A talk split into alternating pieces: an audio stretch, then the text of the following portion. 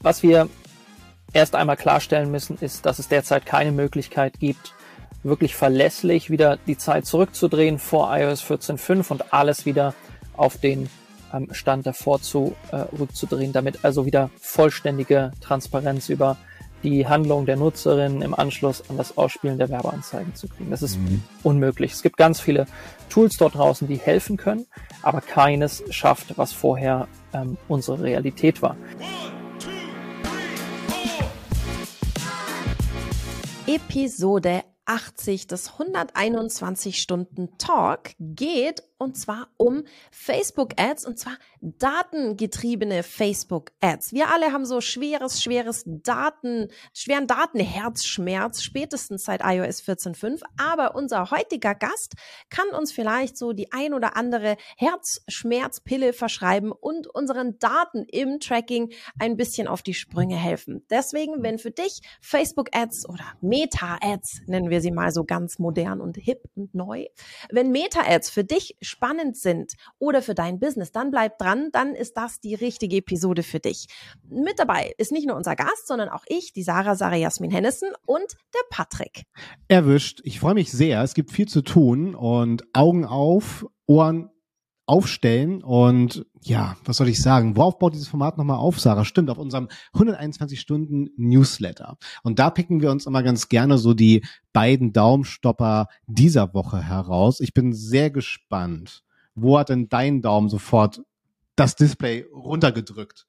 Absolut. Und zwar nicht nur Display runtergedrückt, sondern auch gleich Herzklopfen gekriegt. Es gibt ah. einen Artikel im Newsletter, inspiriert oder motiviert von SEMrush, und zwar zum Thema Content Marketing und einen vernünftigen Content Marketing Funnel aufbauen.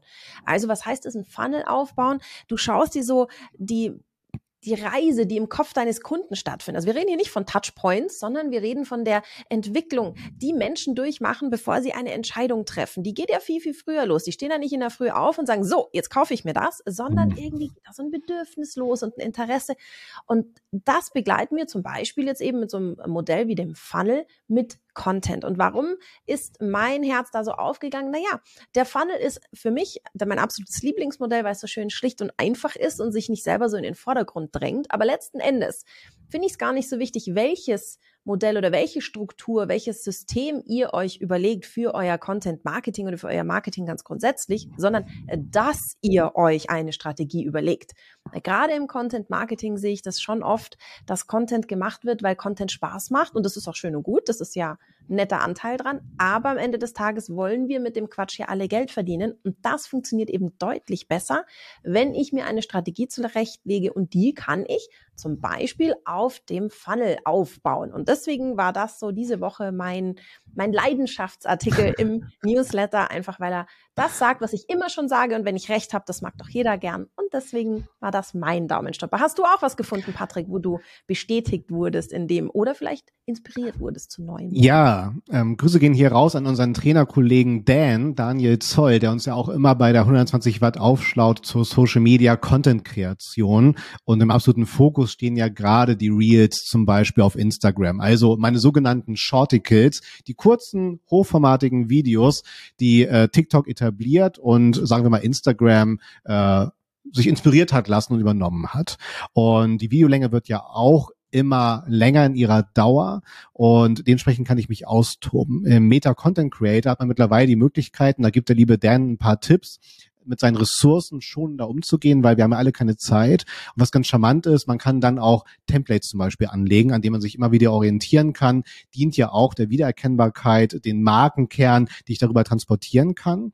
Und darüber hinaus könnte man auch mal wieder mit der einen oder anderen Transition arbeiten. Bedeutet, dass ich halt einzelne Clips, die ich zu einem Reel anreihen kann, auch wieder geschickt miteinander verknüpfen kann, zum Wohle der Aufmerksamkeit, der Verweildauer und hier mit entsprechenden Effekten für den Übergang von einem Clip zum anderen arbeiten kann. Nur zwei von vielen, vielen Tipps, die Dan hier gegeben hat. Von daher unbedingt auch dort nochmal reinklicken und sich abholen, aufschlauen lassen.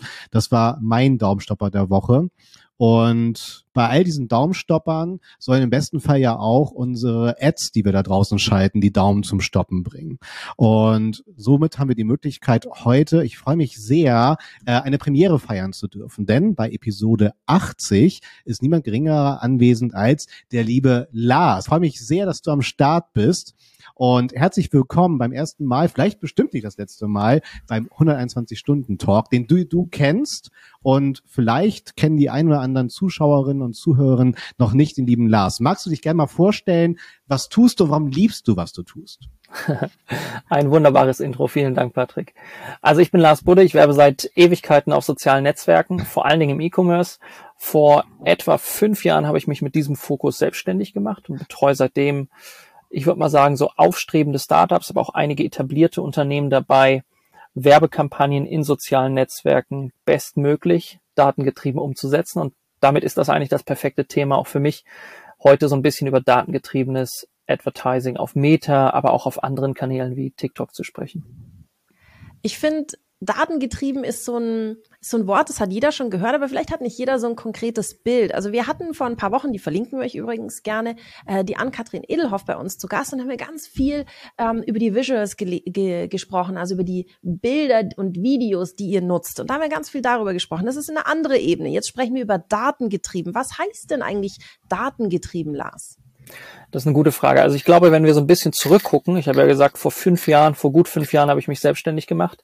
Da war all das, was ich jetzt unter datengetrieben zusammenfasse, der Fokus. Da haben wir sichergestellt, dass wir so viele Daten entlang übrigens des Funnels, den hatten wir ja auch gerade, entlang des Funnels ja. ähm, von Nutzerinnen erfassen und dann in unseren Kampagnen aufgreifen. Und heutzutage ist eigentlich das Thema, was Ann-Kathrin vor ein paar Wochen mit euch besprochen hat, der Fokus, nämlich wie kriegen wir die Aufmerksamkeit, zum Beispiel über solche Ideen, wie sie Patrick gerade auch wieder im Newsletter aufgegriffen hat. Das heißt, ähm, das, was wir heute besprechen, datengetriebene, ähm, äh, datengetriebenes Advertising ist heute eigentlich die Grundlage und soll einfach nur sicherstellen, dass wir, so gut es denn noch möglich ist, erfassen, was Nutzerinnen aufgrund unserer Kampagnen nachher innerhalb unserer Apps oder innerhalb unserer Websites tun. Mhm. Das finde ich auch nochmal einen wichtigen Punkt. Ich spreche immer ganz gerne von Joe-Fix-Argumenten, die man anwenden kann, sei es intern im Unternehmen oder im Agentur-Unternehmensdialog. Wie kann man heutzutage noch von Datengetrieben sprechen bei all der Datendrosselung? Kannst du da vielleicht auch nochmal motivierende Worte finden, äh, uns da abzuholen und zu motivieren, da nicht ja klein beizugeben? Ja, ich glaube also, was wir erst einmal klarstellen müssen, ist, dass es derzeit keine Möglichkeit gibt, wirklich verlässlich wieder die Zeit zurückzudrehen vor iOS 14.5 und alles wieder auf den ähm, Stand davor zu äh, rückzudrehen, damit also wieder vollständige Transparenz über die Handlung der Nutzerin im Anschluss an das Ausspielen der Werbeanzeigen zu kriegen. Das ist mhm. unmöglich. Es gibt ganz viele Tools dort draußen, die helfen können, aber keines schafft, was vorher ähm, unsere Realität war. Das heißt, äh, das ist schon mal sozusagen die traurige Nachricht vorab. Es gibt aber natürlich trotzdem einige Maßnahmen, die wir ergreifen können und auch ergreifen sollten, um bestmöglich noch Daten zu erfassen und auf Basis dieser Daten zu handeln. Und mhm. über diese Dinge müssen wir sprechen, damit wir dann das als Fundament nutzen, um anschließend die Themen von Ann-Kathrin aufzugreifen und das bestmögliche Creative Mix zu ergänzen. Deswegen sage ich ja auch, ist diese Datensammlung eigentlich die Grundlage, das Fundament. Das muss immer sitzen, so mhm. gut es denn jetzt eben noch möglich ist. Und dann ergänzen wir das, was wirklich wichtig ist, nämlich das Creative, das die Aufmerksamkeit der Nutzerin gewinnt. Verstehe. Klingt nach einer Herausforderung und ich habe mega Bock, die jetzt mit euch zusammen anzugehen. Das heißt, ich sag, ich will das. Lieber Lars, ich will das. Ich will, mhm. dass jetzt meine Datenbasis stimmt, um das Bestmögliche aus meinen Creatives rauszuholen, weil sonst ist es ja nur Rätselraten, mhm. welches Creative denn gut funktioniert, wenn ich die Daten nicht habe. Wie sieht denn so ein Setup aus? Also wie geht's denn los? Was ist so das absolute Minimum? Und du hast gerade von, von Tools schon gesprochen. So, kannst du uns mal so Small, Medium, Large Setup oder vielleicht gibt's ja nur die Large-Methode, weiß ich nicht. Wie sieht so ein Setup aus, so ein technisches Setup? Was brauche ich, wenn ich heute mhm. hier sitze, vielleicht mit meinem WordPress und sage, ich will das auch. Ich habe eine Website auf WordPress und oder einem anderen Baukastensystem und ich habe einen Facebook-Account und ein Instagram vielleicht und jetzt will ich loslegen mit Meta-Ads, mhm. datengetrieben. Was ist das Setup? Ich glaube, um dieses Setup zu besprechen, müssen wir einmal ein, zwei Schritte zurückgehen und uns eigentlich fragen, was ist die Aufgabe davon und was ist dann das ideale Resultat. Nachher haben wir äh, all diese Tracking-Mechanismen ja nur im Einsatz, um nachher sagen zu können, bestmöglich sagen zu können, unsere Kampagnen haben Resultat X erzielt. Das heißt, so und so viel mehr Umsatz generiert, so und so viel mehr Leads generiert. Das heißt, das ist so eine ganz enge Verknüpfung mit dem Thema Attribution. Und Attribution ist nachher einfach die Frage, wie viel mehr haben wir generiert, weil wir X gemacht haben. Zum Beispiel eben Meta-Kampagne geschaltet. Und ich habe so zwei Beispiele vor Augen, an denen deutlich wird, dass das sich sehr, sehr stark von Unternehmen zu Unternehmen unterscheidet. Zwei Kunden aus unserem Portfolio. Und wir fangen vielleicht mal mit so einem großen Setup an. Und das wäre jetzt Globetrotter, eine Marke, die riesig ist mit vielen Einzelhandelsfilialen, einem großen Online-Shop, vielen, ich sag mal, 100 Millionen Euro Jahresumsatz. Und die haben natürlich dort draußen extrem viele Touchpoints. Die haben ihre Filialen, die haben ihre Werbung ähm, out of home, die haben ihre Werbung in Google und ganz, ganz vielen anderen Kanälen und die haben vor allen Dingen richtig viel Historie. Die gab es halt auch schon vor zehn Jahren. Und dann ein anderes Beispiel, relativ junges Startup. Inkster betreuen wir seit ungefähr einem Jahr. Die sind bei uns gestartet. Da hatten die gerade erst 10.000 Euro Umsatz gemacht. Und jetzt haben die ein paar Millionen Euro Umsatz. Das heißt, die sind gestartet mit einem Setup, wo ganz, ganz klar ist, wir können, wenn wir jetzt ein Rädchen drehen, feststellen, was hat das bewirkt. Und zwar auf Basis der tatsächlich realisierten Umsätze. Da war Attribution und Tracking also gar nicht so kompliziert, wenn man einfach mehr Geld ausgeben guckt, wie viel mehr Umsatz kam denn rein. Weil es gab eben nur einen Kanal, es gab wenig mhm. Historie und es gab deswegen auch eine viel, viel einfache Möglichkeit zu tracken. Und wenn man sich diese zwei Beispiele einmal anguckt, wird auch schon deutlich, es gibt schon dieses Small, Medium, Large Setup, das du gerade angesprochen hast und das wir gerne ausbauen können. Aber diesen, diesen Rückgriff auf das, was eigentlich unser Ziel ist und was die Anforderungen der verschiedenen Unternehmen sind, ist, glaube ich, ganz wichtig, um zu verstehen, ähm, wie wir uns dem am besten nähern. Mhm. Kannst du noch ganz kurz beschreiben, mit äh, Globetrotter haben wir ja so ein klassisches B2C-Produkt mit all seinen Welten. Ähm, Inkster, kannst du da noch kurz was zu sagen? Ist letztlich auch ein ganz klassisches ähm, B2C-Produkt. Mhm. Ähm, Inkster verkauft äh, temporäre Tattoos mit ähm, einer deutlich längeren Haltbarzeit, äh, Haltbarkeit, also nicht so wie wir das früher aus der Mickey Mouse kennen zum draufkleben, sondern tatsächlich so ein bisschen ähm, mit Einwirkzeit, äh, also dass die so sieben bis zehn Tage ungefähr halten werden ausschließlich D2C verkauft, also an den Endkunden direkt über den Online-Shop und damit sind auch hier wieder die Touchpoints limitiert. Ja, spannend. Also Special Interest und äh, die Leute wissen gar nicht, also Henne-Ei, dass es so eine Lösung gibt da draußen und wo dann mhm. halt Social Ads zum Beispiel drüber aufklären können. Globetrotter als Case ähm, haben wir schon verhältnismäßig einen relativ hohen Warenkorbwert im Schnitt, denke ich mal mhm. mit dem man arbeiten kann und die Leute wissen schon, okay, das, da kann ich Outdoor-Artikel hoch und runter kaufen, da muss ich jetzt nicht große Aufklärungsarbeit leisten. So verstehe ich jetzt die beiden Schicksale, denke ich mal. Genau. Und ich glaube, die mhm. wichtigsten. Unterschiede sind die Historie und natürlich auch der bestehende Umsatz und die Marketingaktivitäten auf der einen Seite, die ganz stark auch profitieren von den Marken, die da mitverkauft werden. Mhm. Ähm, wenn ich ein North Face oder ein Patagonia kaufen möchte, dann kann ich das ja auch bei Globetrotter tun. Und auf ja. der anderen Seite die junge Brand ohne Historie mit einem ganz frischen Produkt und eigentlich nur einem Werbekanal, Inkster auf der anderen Seite. Mhm. Verstanden. Kannst du uns genauso Hoffnung machen mit so einem Setup für einen B2B-Case, wie es auch 121 Watt zum Beispiel im Bildungssektor darstellt? Ja, also wir haben im B2B-Umfeld nur vereinzelt Kunden. Das heißt, wir mhm. setzen das nicht aktiv für Unternehmen auf bis auf diejenigen, die wir aktiv betreuen, aber eben ein kleinerer Teil unseres Kundenstamms. Und nachher ähnelt das Setup dort aber sehr stark dem, was wir auch im B2C-Bereich machen. Okay. Wir müssen aber viel, viel intensiver noch uns Gedanken über diese Kundenreise machen, weil es häufig ganz viele Touchpoints dazwischen gibt, die abweichen von dem rein, ich navigiere auf einer Website und buche ein Produkt. Ne? Also da gibt's mhm. das Erstgespräch und dann gibt's irgendwie den Sales Call und dann gibt's was auch immer. Und all das findet ja außerhalb des Trackbaren statt, zumindest von Meta-Trackbaren. Um, ja. Und ich glaube, das ist so ein bisschen der Übergang dann auch zu den Möglichkeiten, die wir haben, überhaupt jetzt zu tracken und dann Attribution zu machen. Ganz genau. Ich finde es nur wichtig, weil auch wieder Betroffenheit zu schaffen, Sarah, in deine Richtung Content Marketing im B2B ist ja auch nochmal dann ein ganz anderer Funnel, wie er dann dargestellt werden muss. Ne? Das finde ich dann nochmal äh, wichtig ja. zu separieren. Ja, cool. Ähm, wenn wir jetzt so wenn wir uns jetzt, wenn wir machen jetzt mal diese Small, Medium, Large Tabelle auf. Also wir haben uns jetzt, glaube ich, sensibilisiert für, über die unterschiedlichen Situationen, die es da draußen gibt. Was ist denn so an Technik. Ich meine jetzt tatsächlich so, wenn ich mich jetzt hinsetze mhm. und ins Internet gehe und ich will da jetzt loslegen und bevor ich dich oder wenn ich dich anrufe, wie sieht denn euer Onboarding aus? Was muss ich haben? Also mhm. ich schmeiße jetzt mal so das Wort Pixel in den Raum. Mhm. wie sieht denn so eine Onboarding-Liste bei euch aus? So, wenn ich noch ganz jung bin, wenn ich Ingstar bin und ich komme und sage, okay, ich habe da jetzt ein bisschen was, aber nicht wirklich was, lass uns mal was anfangen. Was muss ich denn alles erstmal mitbringen? So das minimale Setup an Technik meine ich jetzt ganz speziell. Genau, also ich glaube, wir haben Dinge, die sind kanalspezifisch und die gibt es genauso auch für Google und für Pinterest und für TikTok, aber wir konzentrieren uns jetzt mal auf Meta. Und das ist der Pixel, den du bereits angesprochen hast, nachher so ein kleines JavaScript-Snippet, das man auf der Website integrieren muss und das dann Informationen darüber, was Nutzerinnen machen, ähm, zurück an Meta spielt. Wir können das ergänzen, auch wieder ein Tool von Meta über die Conversion API. Das ist ähm, das gleiche, nur serverseitig.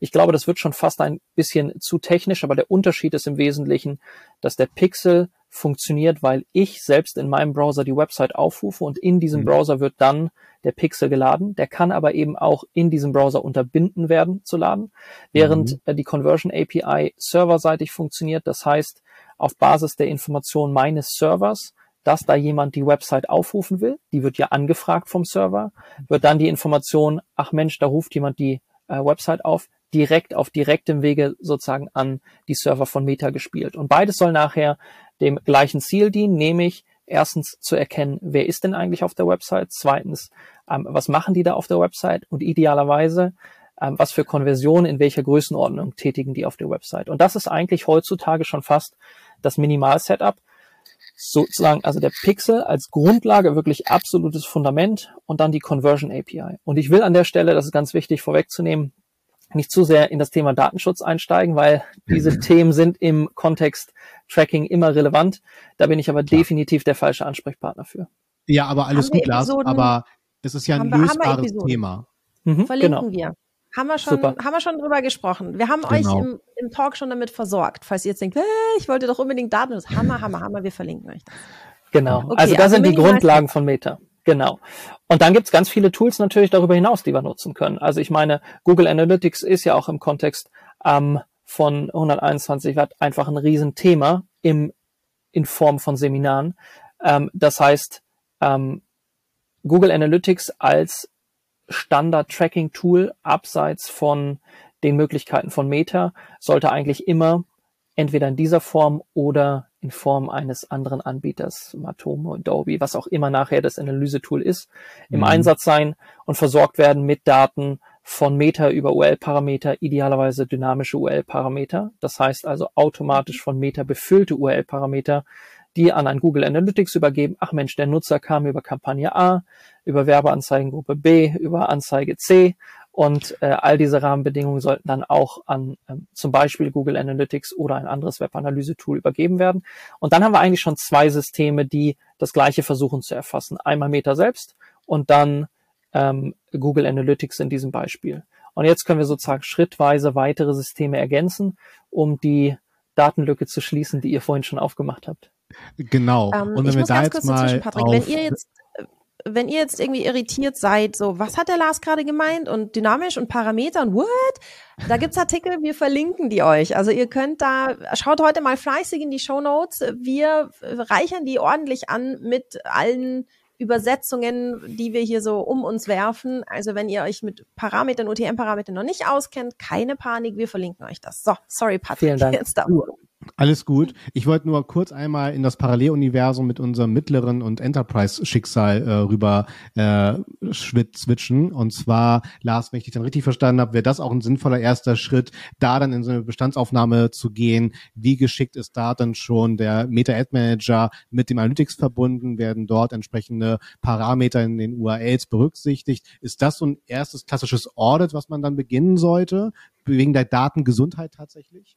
Genau, also ich glaube, es ist das erste Integration Pixel und Conversion API und das zweite dann ähm, der Abgleich, wie gut werden Informationen von Meta an das Webanalyse-Tool übergeben. Das ist ein wichtiger Bestandteil jeder Audit.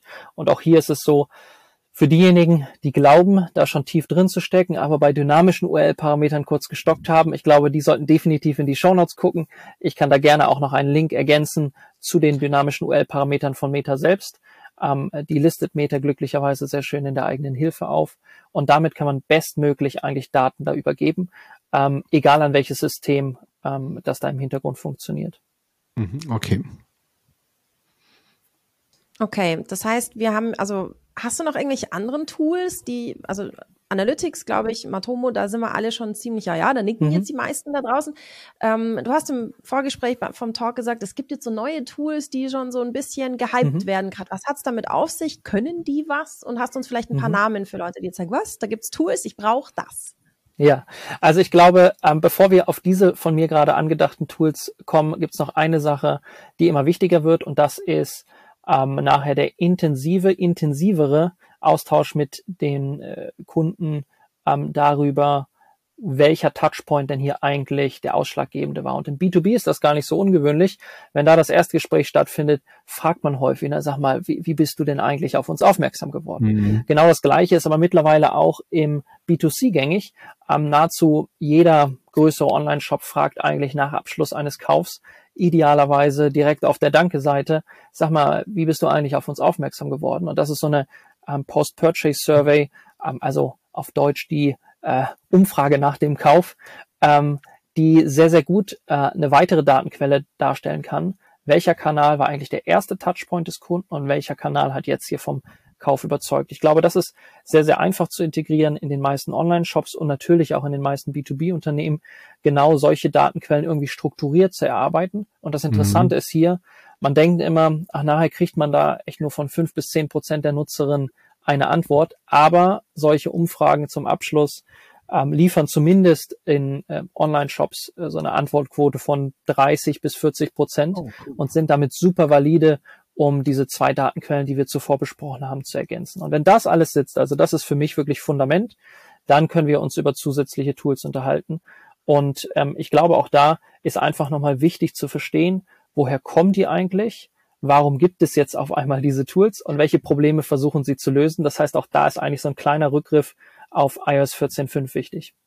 Mhm. Dann ja, lass uns den gern nur, nur Heute fand ich dir dauernd ins Wort, Patrick. Gell? Alles gut. Ich bin, wir sind beide halt so neugierig. Ähm, ich finde die äh, Conversion-Zahl bei der äh, Abfrage, wie sind Sie auf uns aufmerksam geworden, ganz spannend. Das heißt mhm. schon deine Empfehlung, das gar nicht irgendwie zum Beispiel im Multi-Site-Checkout schon unterzubringen, sondern das ist tatsächlich ein sinnvolles Element für eine Transaktionsbestätigungsseite oder E-Mail, die man dort nutzen sollte für. Genau. Ähm, die meisten Shops, die auf Shopify laufen, die haben Zugriff auf ganz, ganz viele Apps im Shopify-Ökosystem, die das genau auf dieser Danke-Seite integrieren. Ähm, ich glaube, es vorher schon zu integrieren, ist eher ein Hindernis. Wir wollen ja die mhm. Nutzerin erstmal zum, zum Umsatz führen und dann wollen wir genau. sie fragen, woher kommt er denn eigentlich? Im B2B kann man das in diesen längeren Verkaufsprozess schon vorher integrieren. B2C würde ich erstmal alles auf Umsatz optimieren und dann nachher auf Information. Deal. Finde ich gut. Du hast gerade gesagt, wir müssten, äh, quasi wenn es jetzt um die Tools geht und um zu wissen, was die tun, müssten wir mal kurz auf iOS 14.5 zurückgreifen. Mhm. Kannst du uns so, ähm, wenn ich noch nichts mitgekriegt habe davon, kannst du uns so in drei, vier Sätzen sagen, was, was hat es damit auf sich, was ist da eigentlich passiert? Ja, ich, ich glaube, auch hier müssen wir es wirklich aufs Wesentliche runterbrechen, damit wir äh, kein zu großes Thema aufmachen. Aber die Kurzfassung ist, seit Mitte letzten Jahres zwingt Apple alle Entwickler, Entwicklerinnen im Apple-Ökosystem die NutzerInnen um Erlaubnis zu fragen, mhm. ähm, ob denn die Daten dieser NutzerInnen auch außerhalb der Apps, die sie nutzen, also in diesem Beispiel hier Facebook oder Instagram, auch außerhalb dieser Apps getrackt werden können von diesem Unternehmen. Das heißt, wenn wir jetzt eine Werbeanzeige ausspielen und NutzerInnen wurden vorher gefragt, hey, dürfen wir dich, also wir Meta in diesem Fall, dich auch außerhalb von Meta auf anderen Websites tracken. Wir spielen eine Anzeige aus, diese Nutzerinnen haben gesagt, nein, bitte nicht. Dann hat das mehrere Konsequenzen, denn die verlassen ja irgendwann das Meta-Ökosystem, wechseln auf unsere Website und dort hat das jetzt Auswirkungen. Und eigentlich sind es vor allen Dingen drei Auswirkungen, die es hat. Das erste ist, wenn die sagen, nein, ich möchte aber nicht getrackt werden und die verlassen jetzt Meta, dann ähm, verlieren wir sie auch für jegliche Form des Retargetings. Das heißt, wir können dann nicht mehr diese Nutzerin in Custom Audiences, sogenannten Custom Audiences bündeln und im Retargeting erneut ansprechen. Das kann auch kein Tool lösen. Das zweite ist, ähm, dadurch, dass Meta die ähm, resultierenden Konversionen, zum Beispiel Käufe, ähm, zeitverzögert erhält und stärker anonymisiert erhält, ähm, fällt es Meta deutlich schwieriger, diese Konversion nachher auch eindeutig NutzerInnen zuzuordnen und darüber den Kampagnen. Das heißt, das Tracking wird schwerer und Meta hat weniger Daten. Und das dritte hängt so ein bisschen mit diesem Datenverlust zusammen. Und das ist, weil Meta diese Daten zeitverzögert erhält, bis zu 72 Stunden später, haben wir auch einfach zeitverzögert erst den vollen Überblick über die Resultate. Das heißt, gerade in der heißen Zeit, die jetzt kommt, in der Black Week, ist es schon relativ wichtig, heute zu wissen, was heute passiert ist, morgen zu wissen, was gestern passiert ist. Und 72 Stunden sind dann eine lange Zeit. Das heißt, dieser dritte Punkt, diese 72 bis zu 72-stündige Verzögerung, die ist es eigentlich, die die meisten Tools hier besser angehen. Ähm, und wenn wir uns dieser drei Probleme bewusst geworden sind, ich glaube, dann können wir auch über die Tools sprechen, die da eine Lösung anbieten. Ähm, und äh, dann können wir auch ganz genau darüber sprechen, welche dieser drei Probleme sie eigentlich genau lösen. Ähm, und da kann ich vielleicht schon vorwegnehmen, gibt es Tools aus dem US-amerikanischen Raum, auch aus dem deutschen Raum, ähm, eine ganze Vielzahl von Tools. Viele, gerade im B2C-Kontext, konzentrieren sich auf ähm, Shopify als Plattform, sind aber mhm. kombinierbar auch mit einem WooCommerce oder einem Shopware ähm, und äh, im B2B-Bereich, bin ich ganz offen, bin ich mir nicht sicher, was da die richtigen Tools sind, denn dieser, diese Kundenreise der Funnel ist ja deutlich komplexer. Mhm. Bei den Kosten so der Tools, hast genau, du was Kosten, den äh, Kosten für die Tools für uns parat? Ja, also wir können ja mal beispielhaft so ein paar Tools aufmachen. Ähm, aus dem genau. US-amerikanischen Raum ähm, wären das zum Beispiel äh, Triple Whale oder Hyros, beides Tools, die sich sehr stark auf E-Commerce konzentrieren. Im deutschsprachigen Raum wären das Tools wie AdMetrics oder ähm, Klar, klar im Sinne von alles klar. Okay. Ähm, das heißt, äh, all diese Tools nachher ähm, haben einen sehr starken Fokus auf das Thema E-Commerce, weil dort ja auch diese Verzögerung den größten Effekt hat. Im B2B haben wir eine Kundenreise, die ist manchmal Monate lang. Da sind jetzt 72 Stunden nicht so entscheidend. Im äh, B2C-Kontext ist das deutlich relevanter. Und die äh, Kosten starten in der Regel schon äh, irgendwie im dreistelligen Bereich pro Monat, also irgendwas 100, 200, 300 Euro pro Monat, sehr stark abhängig vom Tool ähm, und steigen dann meist mit dem ähm, Gesamtumsatz ähm, die, dieses Shop-Systems, mhm. können also durchaus auch vierstellig werden im, im Monat. Ähm, und da ist dann nachher wirklich die Frage, was gewinne ich denn daraus, wenn ich das nutze, um das auch wirklich zu rechtfertigen, diese Kosten. Mhm. Ähm, wenn wir jetzt das Setup so haben, dann mhm haben wir jetzt Daten gesammelt und ich sage immer, Daten sammeln alleine hilft überhaupt nichts. Ich muss wissen, wofür ich die Daten sammle. Das hast du ja mhm. anfangs schon gesagt. das ist das allererste, was ich mir überlegen muss, was will ich denn eigentlich und warum brauche ich die Daten? Jetzt sind wir so weit, dass ich sie habe. Das läuft jetzt ein paar Monate. Was mache ich jetzt mit den Daten? Also wie kann ich die Daten, die ich da bekomme, ob jetzt mit Tool oder ohne Tool, äh, separatem Tool, äh, wie kann ich die jetzt im Idealfall für meine, für meine Ads-Strategie anwenden? Wie gehe ich da vor? Ja, ich glaube, ähm, dass wir da unterscheiden müssen zwischen ähm, den Tools, die sich eignen, um kurzfristige Entscheidungen zu treffen. Und das sind gerade die zuletzt genannten, die eben auch noch rückblickend für die letzten 72 Stunden einen relativ guten Einblick in die Ergebnisse bringen. Ähm, genauso gut funktioniert da natürlich ein Google Analytics oder ein anderes Webanalyse-Tool. Nachher haben die aber alle gemeinsam ein kleines Problem und das ist, dass ihnen nicht alle notwendigen Daten zur Verfügung stehen, um bestmöglich zu bewerten, welcher Kanal funktioniert. Ein Beispiel hier wieder. Wenn wir uns Globetrotter nehmen, das große Unternehmen mit vielen Touchpoints dort draußen, dann messen all diese Tools von Google Analytics über Triple Whale, über Klar, ja nachher nur die Klickdaten. Das heißt, immer dann, wenn ein Nutzer die Website öffnet und idealerweise über Parameter identifiziert wird als Nutzer einer bestimmten Quelle, dann wird dieser Nutzer dieser Quelle zugeordnet und kann dann in späteren Sitzungen idealerweise auch wieder erkannt und dieser, diesem Kanal zugewiesen werden. Es gibt aber so viele Touchpoints dort draußen, die eben dann nicht rein klickbasiert ähm, einen mhm. Effekt haben, sondern daraus resultieren, dass es eben noch andere Marketingkanäle gibt oder einfach nur Sichtbarkeit auf Netzwerken. Wir sehen also gerade bei kleineren Shops wie Inkster, dass keines dieser Tools jetzt 100 Prozent der aus Kampagnen resultierenden Konversionen sauber diesen Kanälen zuordnen kann. Ähm, und deswegen muss man die alle mit so ein bisschen Vorsicht genießen. Wenn man aber weiß, was tun die denn eigentlich? Sie schauen sich Klickdaten an und sie versuchen dann zu erkennen, welcher Kanal hat wie viel Anteil am Gesamtumsatz. dann können wir ähm, zurückkommen zu deiner eigentlichen Frage, wie nutzen wir sie jetzt bestmöglich? Und ähm, da würde ich sagen, eignen sich diese zuletzt genannten Tools perfekt für die kurzfristige Optimierung. Und wenn wir jetzt uns fragen, okay, und wie stellen wir die Kanäle jetzt über die nächsten ein, zwei, drei Monate auf, dann ziehen wir immer stärker auch ähm, Daten aus Kundenbefragungen zur Verfügung, äh, nutzen wir stärker Daten aus Kundenbefragungen, zum Beispiel über solche ähm, äh, Surveys nach dem Verkauf ähm, und nutzen natürlich auch stärker wieder Daten aus den Netzwerken selber, weil nur die haben ähm, auch Informationen darüber, was denn eigentlich das Einblenden einer Anzeige für einen Effekt auf unsere Zielgruppe hat. Gerade bei hohen Budgets entsteht auch daraus schon ein Mehrumsatz, der aber für keines der Tools dort draußen trackbar ist. Denn die erfassen ja wirklich nur den Klick der Nutzerin. Da kommt bei mir die Frage auf, ähm, dieser ganze analytische Part, also Datenerhebung mhm. und wie unsere Michaela Lin hat immer so schön sagt, äh, Datenaktivierung findet das tatsächlich im Ads-Team statt oder im analytischen Team, Business Intelligence, also oder ist das mittlerweile eine Bringschuld im Ads-Team? Ich finde, für Dienstleister ist es eine Bringschuld im Ads-Team. Ähm, ja. Bei Unternehmen gibt es in der Regel ab einer gewissen Größenordnung beide diese Teams. Ne? Das Marketing, das über Kampagnen und Auslieferungen und auch Creative sich Gedanken macht und dann das äh, Daten Business Analytics Team, das versucht bestmöglich zu identifizieren, was hat denn das alles gebracht. Aber das ist erst ab einer gewissen Größenordnung relevant. Und ich glaube, als Dienstleister genauso wie auch als Media Buyer eines kleinen, mittleren Unternehmens musst du eigentlich ein Grundverständnis für diese Datenquellen mitbringen, damit du deinen Job überhaupt noch richtig machen kannst. Mhm, Finde ich einen ganz, ganz wichtigen Aspekt, ne, dass man das im Organigramm, sei es halt auf Agentur- oder Unternehmensseite, auf jeden Fall berücksichtigt. Ich spreche ja auch immer ganz gern vom technischen Marketing, dass man halt dort mhm. wirklich dann halt, ne, du hast es so schon gesagt, Bringschuld, ich sage mal ganz gern Betroffenheit, äh, dass man es halt hier schafft, dann halt gerade diesen technischen Datenaspekt mit einzubringen. Dann. Ja.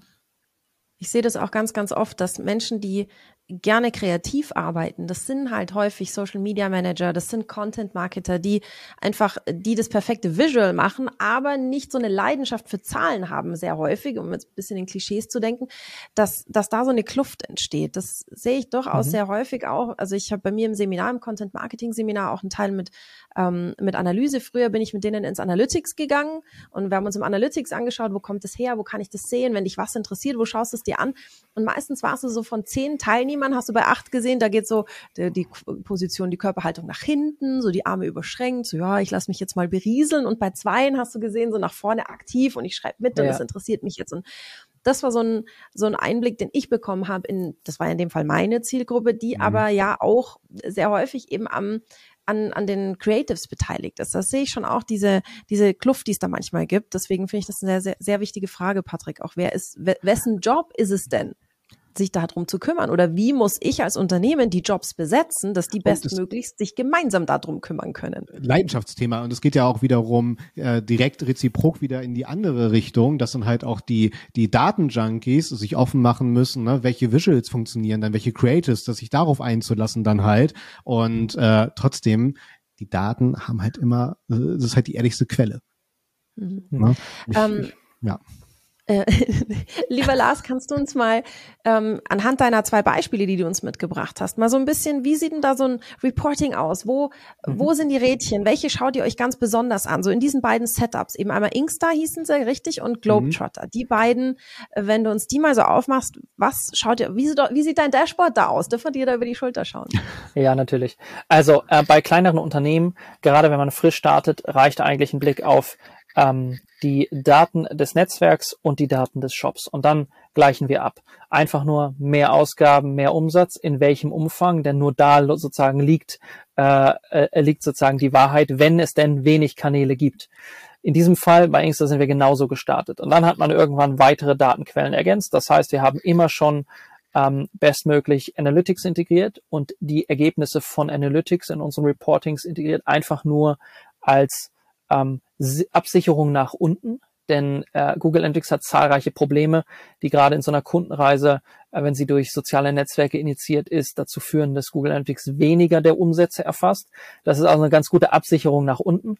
Ähm, mhm. Und dann ähm, haben wir schrittweise ähm, diese äh, Umfragen ergänzt, um eine längerfristige Planung vorzunehmen und nutzen ähm, ein Attributionstool parallel, das ähm, wieder sozusagen eine Art Absicherung nach unten ermöglicht, aber ähm, zeitgemäßer, also in Echtzeit anders als das Meta tut, gerade für die heiße Zeit, die jetzt kommt.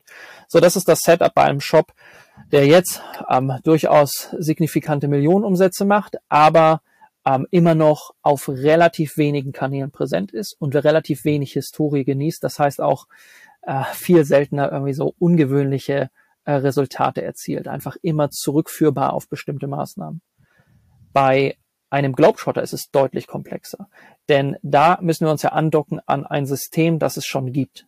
Wir sind ja nicht reingegangen und gesagt, so, und jetzt machen wir alles, Werbekampagnen, alle, den ganzen Bums, sondern wir machen eigentlich nur einen Teilbereich. Und das ist die ähm, Aussteuerung in diesen Netzwerken nach den uns zur Verfügung stehenden Daten. Einmal natürlich den Daten, die uns Meta selber liefert, zweitens den Daten, die uns Google Analytics liefert und dann abhängig davon, was äh, das Kampagnenziel ist, auch auf Basis der Daten, die wieder ähm, aus dem Shop-System resultieren. Denn bei einem Shop, der wie Globetrotter in diesem Beispiel viel tausend Produkte hat, sind unsere Kampagnen in der Regel immer ausgerichtet auf ein kleines Set an Produkten und da können wir Historie und dann Ergebnis nach Auslieferung der Kampagnen ganz gut nutzen, um einen Effekt auch wirklich auf die Abverkaufszahlen äh, messbar zu machen. Denn unsere Kampagnen laufen da häufig getrennt von anderen Maßnahmen und damit haben wir die beste Möglichkeit, dort äh, Resultate messbar zu machen, indem wir einfach auf diesen, diese Veränderung des Abverkaufs schauen. Ein ähm, Attributionstool wie die genannten nutzen wir dort nicht. Intern haben die natürlich weitere ähm, Tools zur Verfügung, aber ich glaube, die sprengen hier den Rahmen. Alles gut. Da geht es wahrscheinlich, Lars, äh, auch dann vor allen Dingen CRM-Daten nochmal zu verknüpfen oder in welche Richtung geht das? Genau, also ähm, sämtliche Daten, die äh, im CRM, äh, äh, also fürs CRM wichtig sind, sind natürlich auch in Teilbereichen abhängig von unseren Kampagnen. Wir mhm. schalten natürlich auch Kampagnen für die Lead-Generierung zum Beispiel und da gibt es sozusagen eine Datenhebung dann abseits von den Netzwerken, weil Verkäufe viel später zustande kommen. Ähm, und dann nachher haben die im E-Commerce-Team ähm, auch nochmal ähm, Tools, um die verschiedenen Kanäle bestmöglich mhm. zu bewerten, die aber nicht in unserer Hand liegen, sondern äh, vom, vom Unternehmen selbst gestellt werden. Mhm. Wie kann denn bei so, so einem System, wo ich einen Online-Shop und ein Offline oder mehrere Offline-Läden habe, wie kann denn da so eine Verknüpfung Online-Offline aussehen? Also was gibt's da so für Möglichkeiten zu sagen, ich kann auch den Kunden, der in den Laden an der Kasse geht, vielleicht irgendwie zurückführen? Was, was hat man da so für, für Ideen? Es gibt, es gibt da theoretische Möglichkeiten, das auch an Meter zurückzuspielen. Ähm, Offline-Conversions sind hier das Stichwort. Das ist nachher aber nur ganz selten auch wirklich für einen Großteil der Verkäufe realisierbar. Und äh, wir können das einmal am Beispiel durchgehen, dann wird auch klar, woran das liegt. Wenn wir jetzt ähm, alle drei bei Globetrotter reinmarschieren, hat vielleicht nicht jeder von uns die Globetrotter Kundenkarte. Ehrlich gesagt, wahrscheinlich keiner von uns, aber nehmen wir mal an, ich hätte sie. Mhm. Ähm, dann kaufen wir dort alle und ähm, tätigen einen Kauf. Ich ziehe meine Kundenkarte durch. Und nachher wollen wir aber Meta mitteilen, wer hat denn eigentlich gekauft? Resultierte das vielleicht aus deinen Kampagnen? Und dafür muss Meta wissen, ja gut, äh, welches Nutzerprofil war es denn, das hier vorher vielleicht eine Kampagne gesehen hat? Und dieser Abgleich ist nur möglich, wenn Globetrotter, theoretisch, das passiert nicht, das ist datenschutzrechtlich auch wieder ein ganz heikles ja. Thema, aber ähm, theoretisch ähm, die Verkaufsdaten zurück an Meta spielen würde. Und zwar die Verkaufsdaten der Offline-Kunden. Und da ist ja bei euch, also bei dir Patrick oder bei dir Sarah, ist ja völlig mhm. unklar, wer bist du denn eigentlich? Du hast eine EC-Card durchgezogen, aber mehr hast du ja nicht gesagt. Du hast nicht deine Postleitzahl angegeben, du hast nicht deinen Namen angegeben, du hast nicht deine Telefonnummer angegeben. Das heißt, das, was Meta, äh, das, was Globetrotter da hochladen könnte, würde nicht ausreichen, um dich als Nutzer, Nutzerin zu identifizieren. Bei mir mit einer Kundenkarte wäre das durchaus möglich. Das heißt, bei Unternehmen, die viele ähm, viel Integration von Offline ähm, äh, Konversion über solche Kundenkarten möglich machen, ist eine eindeutige Zuordnung theoretisch machbar. Aber in der Realität, glaube ich, ist bei den meisten Unternehmen das nur ein Bruchteil der Offline-Käufe. Alles, mhm. was darüber hinausgeht, ähm, basiert dann wieder auf Hochrechnung und Modellierung, einfach weil ähm, Meta hier theoretisch Aktivität von Nutzerinnen innerhalb dieser Filiale oder rund um diese Filiale messbar machen kann, um es dann zurückzuführen auf Kampagnen zuvor. Aber da wissen sie nachher nicht, haben die denn eigentlich gekauft, haben die nicht gekauft? Und dann muss alles hochgerechnet beziehungsweise modelliert werden, ist also alles alles andere als wirklich stabil im Tracking. Ja, ja, fantastisches Thema. Sarah, unbedingt notieren, äh, Stichwort Omnichannel, dass man dort sich nochmal wirklich kreative Wege einfallen lässt für Kundinnenbindungsprogramme, sei es halt eine Karte, sei es eine App. Grüße gehen hier raus an DM zum Beispiel, die ein mhm. fantastisches Szenario geschaffen haben, um halt auch nochmal die Leute zu incentivieren. Scan nochmal deinen Bon in deine DM-App ein, um halt solche Kundenreisen nachvollziehen zu können. Das wertet ja jede Kampagne auf ist natürlich aber auch, ne, äh, was jedes Bindungsprogramm so mit sich bringt, eine extra Ressource, ne, die ich mit bewerkstelligen muss und berücksichtigen muss. Ähm, aber lass uns doch das gerne als Cliffhanger machen. Das ist auch wirklich ein komplexes Thema, aber wir sehen es ja. ja. wenn wir ehrlich sind, in immer mehr Supermarktketten auch. Ne? Also mittlerweile hat ja nahezu jede Supermarktkette eine eigene App, irgendwelche Gutscheine da drin. Und der einzige Grund, warum die uns da drin haben, ist, dass die uns als Kunden eben auch erreichen können.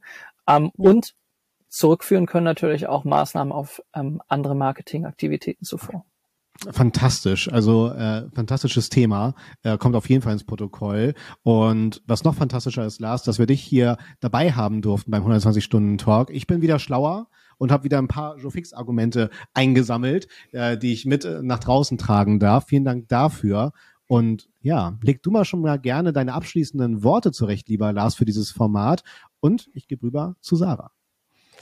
Ja, also ich bin, ich bin happy. Ich bin rundum zufrieden und glücklich. Ich fand es einen unfassbar schön strukturierten Talk, bei dem ich wahnsinnig viel mitnehmen konnte. Ihr kriegt natürlich sämtliche Infos, die wir heute hier so gesammelt haben, in die Show Notes. Also ihr müsst jetzt nicht hektisch zum, zu Papier und Bleistift springen, sondern ihr könnt es alles in, ganz in Ruhe dann in den Show Notes nochmal nachlesen. Und äh, wenn ihr zum Beispiel Bock auf den Talk mit der Ann-Kathrin habt, wo wir über die Creatives gesprochen haben, der ist noch gar nicht alt, der ist ein paar Wochen alt, also auch noch brandheißes Thema, da haben wir über Black Friday und über Weihnachten gesprochen gesprochen. Dann habe ich einen guten Tipp für euch. Wir sind auf allen gängigen Podcast-Portalen und auch auf YouTube vertreten. Wenn ihr also unseren Talk direkt abonniert, dann werdet ihr nie wieder spannende Episoden verpassen. Und wenn ihr die Episode so grandios fand wie ich heute, der Lars hat das heute grandios gemacht, finde ich, ähm, dann freuen wir uns über eine 5-Sterne-Bewertung. Und ich sage vielen Dank und schick euch lieber, lieber zum Lars. Ich schicke euch rüber zum Lars. So. Vielen Dank, Sarah. Also ich glaube, das Thema äh, Tracking gerade auf der Audiospur zu erklären, ist ja immer komplex. Da gibt es einfach ganz viele Kleinigkeiten, die bedacht werden müssen. Ich kann mir also vorstellen, der eine oder andere hat noch so kleine Knoten im Kopf. Ähm, wenn ich die irgendwie auflösen kann, ähm, wenn es irgendwie konkrete Fragen zu Tools gibt, kann man sich jederzeit bei mir melden. Am einfachsten über LinkedIn, da bin ich gut erreichbar. Aber vielleicht kriegen wir dann auch die letzten Knoten gelöst. Ansonsten würde ich sagen, haben wir die beste Vorbereitung geschaffen, auch für die heiße Zeit, die jetzt kommt. Zumindest mal im B2C. Im B2B gibt's noch die letzten Budgets, die frei werden. Vielleicht ist das da auch eine, Hilf, äh, eine Hilfe. Ähm, ich würde mich freuen, wenn es euch voranbringt. Sagt Lars Budde beim 121 Stunden Talk.